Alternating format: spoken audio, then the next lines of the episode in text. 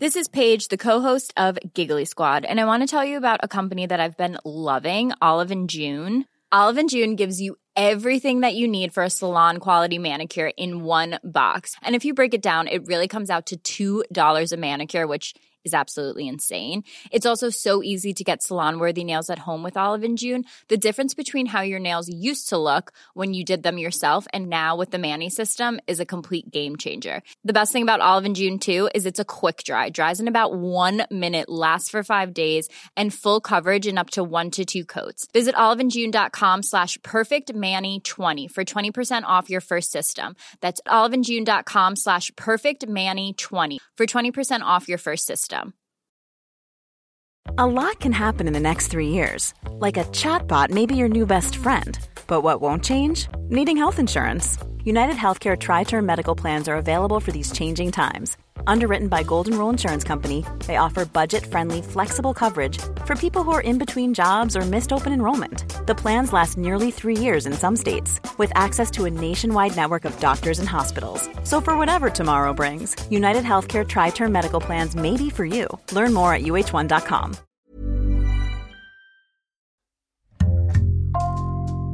Bonjour, c'est Jules Lavie pour Code Source, le podcast d'actualité du Parisien.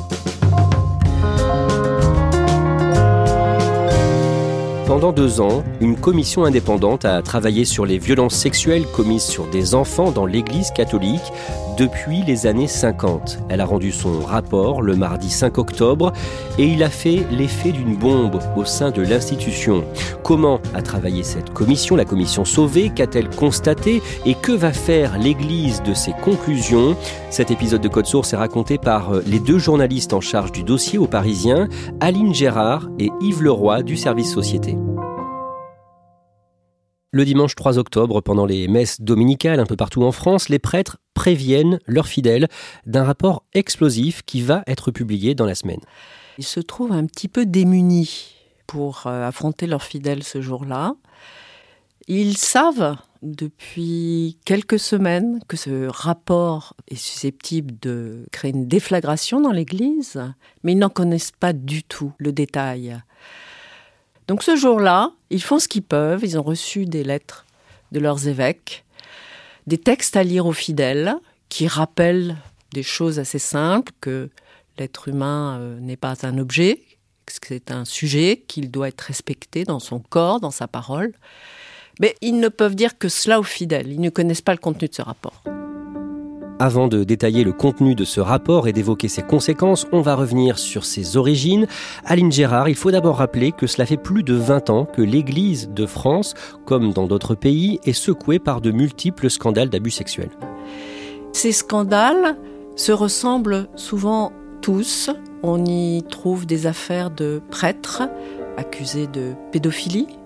C'est le cas d'un scandale retentissant qui va secouer le diocèse de Boston en 2002 et qui va obliger le prélat qui dirige ce diocèse de démissionner. Il y a eu les affaires en Irlande où l'on découvre aussi des cas de prêtres pédophiles. Et puis il y a eu des affaires aussi graves en Allemagne, en Autriche, aux Pays-Bas. L'une des affaires les plus médiatisées en France éclate en 2016. Des dizaines de personnes regroupées en association La Parole Libérée accusent un ancien prêtre du diocèse de Lyon c'est l'affaire Prénat. C'est un prêtre qui, de sa propre initiative, dans le diocèse de Lyon, a créé sa propre organisation de scouts. Il ne l'a même pas lié aux scouts de France et il va passer plusieurs années à organiser des week-ends de scoutisme et à encadrer des milliers de jeunes. Et il va faire beaucoup de victimes. On avait toute confiance en lui, on le suivait, c'était le chef, on discutait pas ce qu'il demandait quoi. Il m'avait trouvé sur les marches euh, de l'église, il m'avait posé des questions et je crois que c'est à ce moment-là où il a pu sentir en moi une possibilité de faire sa proie. Sous prétexte de l'aider à ranger euh, une salle, il m'a entraîné dans cette salle et il a commencé à me serrer contre lui, à me caresser. Il enlevait les ceintures, il déboutonnait les boutons et puis euh, il essayait de nous caresser, de nous embrasser en même temps. Ça m'a volé toute mon enfance et même jusqu'à maintenant, on a encore des séquelles. Même les familles qui alertent en entendant leurs propres enfants se plaindre, ne seront pas écoutés pendant au moins 15 ans. le 7 novembre 2018, la conférence des évêques de France, la plus haute instance de l'Église catholique du pays, qui regroupe euh, les évêques et les cardinaux, annonce la création d'une commission. Quel est son nom et sa mission? Son nom, c'est la SIAZ. La SIAZ veut dire commission indépendante sur les abus sexuels au sein de l'Église. Quand cette commission est créée, elle l'est créée par l'Église. On pourrait penser que l'Église enfin veut faire toute la lumière, comprendre ce qui se passe en son sein. Mais en fait, ce qu'il faut comprendre, c'est que l'Église crée cette commission, mais le dos au mur. Elle ne le fait pas du tout de gaieté de cœur. Et si elle le fait, c'est qu'elle y est contrainte. Il y a l'opinion publique qui la presse de faire la lumière sur ce qui se passe en son sein, et puis il y a la pression des associations de victimes. Pour présider cette euh, commission, la conférence des évêques de France fait appel à un laïc. De qui s'agit-il? L'Église va choisir un homme qu'elle connaît bien, parce qu'il s'est toujours impliqué dans les affaires euh, de l'Église de façon tout à fait honorable, et cet homme s'appelle Jean-Marc Sauvé. C'est un ancien haut fonctionnaire, et c'est ce qu'on appelle un grand commis de l'État. Il a été secrétaire général euh, du gouvernement sous quatre premiers ministres en France et il a fait la fin de sa carrière en tant que premier haut fonctionnaire de la France. Il était vice-président du Conseil d'État. Quelques mois après avoir pris la tête de la SIAZ, la commission indépendante sur les abus sexuels dans l'Église, un jour de février 2019, Jean-Marc Sauvé reçoit une lettre qui va le marquer profondément. D'abord, qui lui écrit? C'est un de ses anciens camarades de pensionnat catholique près de Cambrai. Et ce camarade de classe lui parle en fait d'un abbé qui était organiste, qui donnait des cours d'éducation musicale. Et il lui explique que ce prêtre l'a violé. Et là, Jean-Marc Sauvé, il se rend compte que cet abbé, qui est incriminé dans la lettre, il le connaît très bien. Il lui avait donné des cours particuliers de musique et il était devenu presque un ami de sa propre famille. Il a réalisé ce jour-là qu'il était passé peut-être à côté de quelque chose de très grave pour lui-même. Il aurait pu être cet ancien camarade agressé.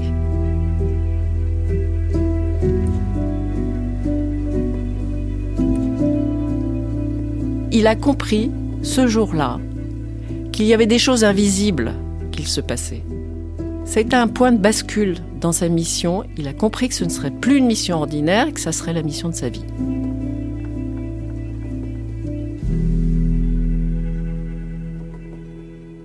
Les auditions de la Commission sur les abus sexuels dans l'Église démarrent au mois de juin 2019. Comment est-ce qu'elle travaille concrètement? Une association spécialisée dans l'écoute des victimes, France Victimes, travaille avec la SIAZ. Elle va mettre en place, je dirais, une ligne d'écoute et finalement, la commission, ses 21 membres, vont se relayer à tour de rôle pour entendre de façon très détaillée 250 des 6000 victimes qui se signalent auprès d'elle. Pour l'un de vos papiers, Aline Gérard, vous rencontrez une femme qui a souhaité s'exprimer plus longuement lors euh, d'audiences individuelles. Elle s'appelle Thérèse. Thérèse était une petite fille qui était très pieuse. Et puis, un jour, sa mère accepte finalement qu'elle prête main forte à un moine d'une abbaye voisine pour l'aider dans son travail. C'est un moine hôtelier. De fil en aiguille, sa mère va peu à peu la déposer tous les week-ends, pendant toutes les vacances scolaires, dans cette abbaye. La mère ne sait pas que ce moine est un abuseur. La mère veut simplement faire en sorte que sa fille échappe à un milieu familial violent. Le père de Thérèse est alcoolique, il est violent, il frappe sa femme. Elle veut éloigner sa fille de ce climat familial euh, terrible. Mais ce faisant, elle va mettre sa fille dans un autre piège, celui d'un moine agresseur. Et de 16 ans à 20 ans, Thérèse va donc devenir la proie sexuelle de ce moine. Yves Leroy, cette année, au mois de mars, la commission poursuit toujours ses travaux, mais la conférence des évêques de France réfléchit déjà à un moyen d'indemniser les victimes. Il y a à ce moment-là 11 résolutions déjà qui sont rendues en rapport avec le sujet des violences sexuelles dans l'Église. L'Église met en place un, un fonds de dotation euh, qui prévoit de recueillir 5 millions d'euros, mais à ce moment-là, on ne parle pas d'indemnisation, ce qui implique de réparer, mais plutôt de contribution pour accompagner les victimes. Et c'est ce que reprochent euh, certains collectifs et beaucoup de victimes à l'Église de ne pas assumer le terme d'indemnisation. Aline Gérard, au moment où la SIAZ termine ses travaux, fin septembre, vous interrogez l'une de ses membres, Alice Casagrande. Qu'est-ce qu'elle vous dit sur ces longs mois d'enquête? Je la rencontre de façon, je dirais, classique. Elle est là pour m'expliquer comment la SIAZ a travaillé. Et l'entretien tourne à toute autre chose. Elle va me confier, finalement, sa souffrance, ressentie quand elle a écouté ces témoignages de victimes. Et elle a eu ces paroles très fortes. Elle m'a dit J'ai vu le mal. Nous avons tous vu le mal en face. Elle était encore en état de choc. Il faut savoir que les 21 membres de la commission ont entendu des choses si terribles qu'ils ont été obligés de se faire accompagner par un psychologue pour mettre à distance toutes ces paroles terribles qu'ils entendaient. Et Jean-Marc Sauvé lui-même y a eu recours. Le rapport est rendu public le mardi 5 octobre. Pendant une conférence de presse, Jean-Marc Sauvé dévoile ses conclusions et elles sont effarantes. L'enquête menée en population générale par l'INSERM avec l'appui de l'IFOP conduit à estimer dans la population française âgée de plus de 18 ans à 216 000 le nombre des personnes qui ont été sexuellement agressées pendant leur minorité par des clercs, des religieux ou des religieuses. Ce chiffre de 216 000 ne concerne par construction que des personnes aujourd'hui vivantes. Les personnes agressées aujourd'hui décédées ne sont évidemment pas prises en compte. Par ailleurs, les plus anciennes agressions peuvent être antérieures à 1950, mais elles sont tout à fait marginales. Si l'on ajoute maintenant à ce nombre de 216 000 des victimes des laïcs en mission d'église, le nombre des victimes passe de 216 000 à 330 000. Aline Gérard, on imagine qu'il y a toutes sortes de violences sexuelles? Il y a des attouchements, il y a des caresses imposées, il y a euh, des viols euh, répétés. Ce sont des actes qui sont tous euh, les uns et les autres fracassants pour un enfant.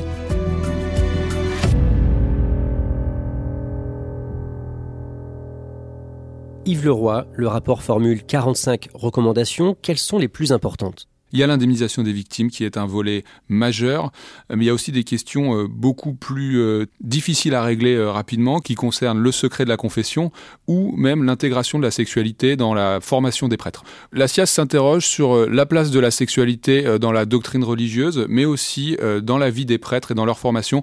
La SIAS estime que le fait que les prêtres soient parfois quasiment une figure christique, une figure qu'on ne peut pas remettre en cause, facilite les relations d'emprise et donc les agressions et aussi le fait que les faits ne soient pas révélés par les victimes. Est-ce que la SIAZ parle du mariage des prêtres? La SIAZ évoque le, célibat comme une des questions sur lesquelles il faut se pencher en tout cas. Bonjour à tous. Pendant la conférence de presse de Jean-Marc Sauvé, un homme est invité à s'exprimer, François Deveau, une victime du père Prénat et ancien porte-parole de l'association La Parole Libérée. Alors il est extrêmement euh, sévère, il faut imaginer un homme avec un pull euh, rouge, euh, barbu, lunettes, qui se présente devant tout l'état-major de l'Église française, qui va asséner un discours quasiment violent. Dans cet enfer, il y a eu des crimes et des délits atroces. Il y a eu la stratégie, il y a eu le silence, il y a eu l'hypocrisie, il y a eu la ruse, il y a eu le mensonge, il y a eu des compromis abjects. Et il y a eu une soigneuse interaction entre ces nombreuses défaillances. C'est ce qu'on appelle la terrible mécanique systémique d'une institution qui dysfonctionne totalement. Dit le mieux que vous auriez à faire, c'est de vous taire et de vous mettre à la tâche. Et il finit son allocution en fixant ces prélats et les personnes qui vont recevoir le rapport en les pointant du doigt et en leur disant Vous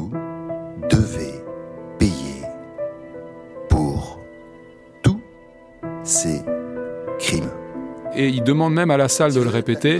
Il trouvera peu d'écho, mais il répète une deuxième fois Vous devez payer pour tous ces crimes. Devez payer pour tous ces crimes.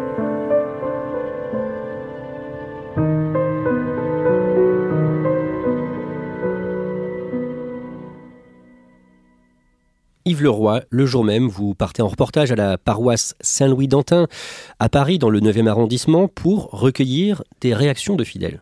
Il y a un choc, il y a un déni chez certains qui sont pressés, qui refusent de répondre. Puis il y a aussi des personnes chez qui ça sert de révélateur, qui disent maintenant ça suffit, il faut faire des réformes. Il y a une personne qui nous dit mais que fait le pape?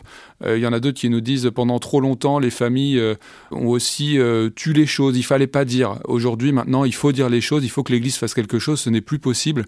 Dès le premier jour, on sent que les fidèles disent voilà maintenant ça suffit, il faut faire le ménage, il faut passer à autre chose et il faut qu'on tourne cette page et qu'on répare. Aline Gérard, le pape François, le chef de l'Église catholique, réagit dès le lendemain, le mercredi 6 octobre. Il s'adresse aux victimes déjà et il dit j'ai honte. Questo è il momento della vergogna. J'ai honte pour nous, Église, et j'ai moi-même honte en tant que pape. Il fait passer le message qu'il ne faut plus que l'Église mette de côté la parole des victimes. Invito i cattolici francesi ad assumere le loro responsabilità per garantire che la Chiesa sia una casa sicura per tutti. Yves Leroy, toujours le 6 octobre, l'archevêque de Reims, Éric de Moulin-Beaufort, et l'invité de France Info pour euh, réagir au rapport Sauvé. Il est interrogé notamment sur le secret de la confession. Et il explique que c'est un moment où, euh, au travers euh, du prêtre, euh, la personne qui vient se confesser s'adresse à Dieu, en gros qu'on est dans un dialogue direct, et que dans ce cadre, le secret de la confession est euh, absolu. Alors la confession doit rester secrète et le secret de la confession restera parce que ça ouvre un, un espace de parole libre. Il est relancé par le journaliste qui lui demande si le secret de la confession est supérieur aux lois de la République et donc il argue justement de ce dialogue direct avec Dieu pour expliquer que, en ce sens, le secret de la confession est supérieur aux lois de la République. Parce que la confession s'impose à nous et il s'imposera. Elle est plus forte que les lois de la. République. Et en ce sens-là, il est plus fort que les lois de la République. Maintenant, il faut que nous voyons, pour, parce qu'il ouvre un espace de, de parole libre qui se fait devant Dieu. Et ça entraîne beaucoup de réactions. Bien sûr, puisque tous les cultes doivent respecter les lois de la République, le culte catholique aussi. Le secret de la confession euh, s'inscrit euh, d'ailleurs dans le respect des lois. Il est assez cadré, c'est-à-dire qu'il est reconnu comme un secret professionnel, mais il y a des limites au secret professionnel. Si un prêtre reçoit une confession qui indique que des mineurs sont en danger, il est tenu euh, de répéter ces faits à la justice. Et donc, euh, ces propos hein, sur France Info euh, entraînent une polémique. C'est un tollé. Euh, aucune religion n'est au-dessus des lois. C'est euh, inaudible à ce moment-là. Ça prend de l'ampleur et il va être euh, convoqué chez le ministre de l'Intérieur. Il est convoqué effectivement la semaine suivante, le 12 octobre. Il est reçu par Gérald Darmanin. Il fait profil bas jusqu'à cette rencontre. Après aussi, d'ailleurs, puisqu'il se contentera d'un communiqué avec des excuses, euh, notamment auprès des victimes qui ont pu être touchées par ce qu'il a dit. Évidemment, il rappellera le principe selon lequel le secret de la confession n'est pas absolu et selon lequel les victimes doivent avant tout être protégées.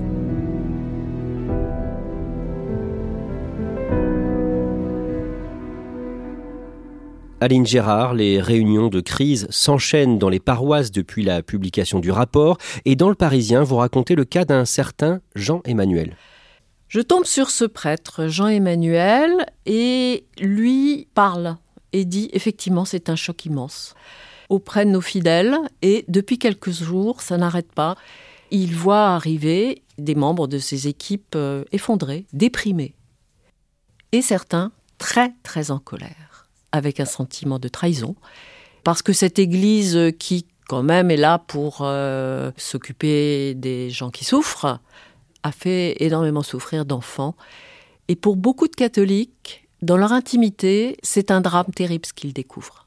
Yves Leroy, à Lourdes, le mardi 2 novembre, démarre l'Assemblée de la Conférence des évêques de France, qui se réunit deux fois par an. Et cette fois-ci, les évêques doivent plancher sur les 45 recommandations du rapport Sauvé. Le vendredi 5 novembre, dans l'après-midi, ils communiquent sur le sujet.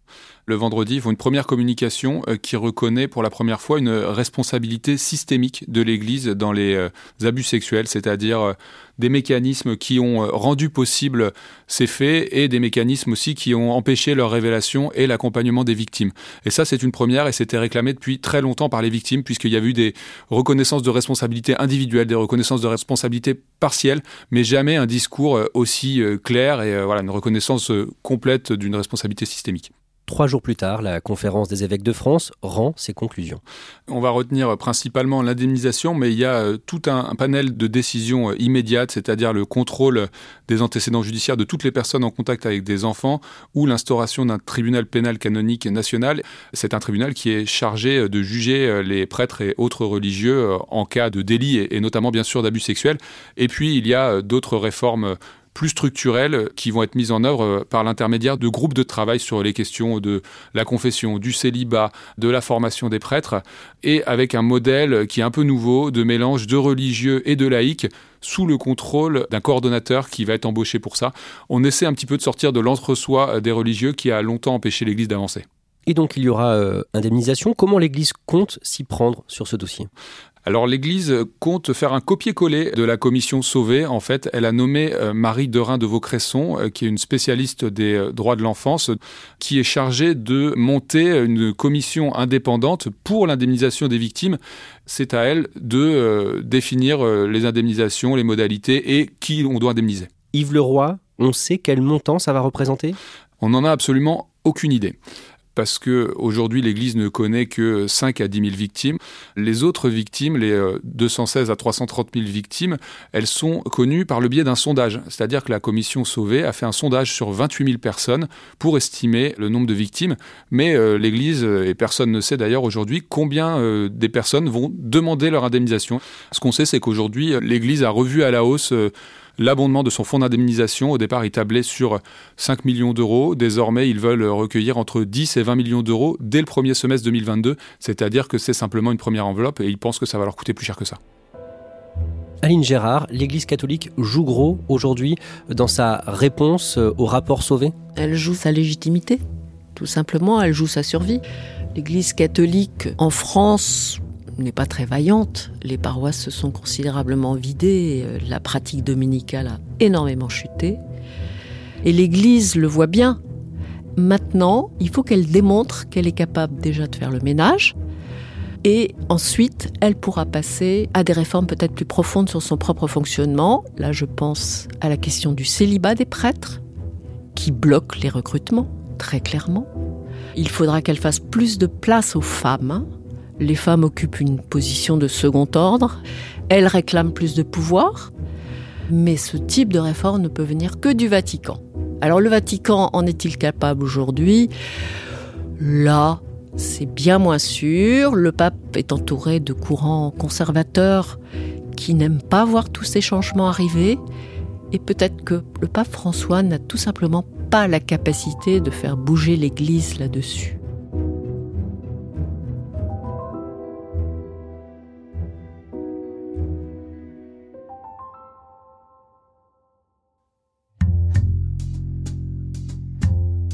Merci à Aline Gérard et Yves Leroy. On l'évoquait, une plateforme téléphonique d'aide aux victimes d'abus sexuels dans l'Église a été mise en place. Le numéro est le 01 41 83 42 17, numéro que vous retrouverez sur la fiche de ce podcast. Cet épisode de Code Source a été produit par Sarah Amni et Clara Garnier-Amouroux. Réalisation Julien Moncouquiole. Si vous aimez Code Source, n'oubliez pas de vous abonner, de nous laisser des petites étoiles ou un commentaire sur votre application préférée. Et puis vous pouvez aussi nous écrire directement code source at leparisien.fr.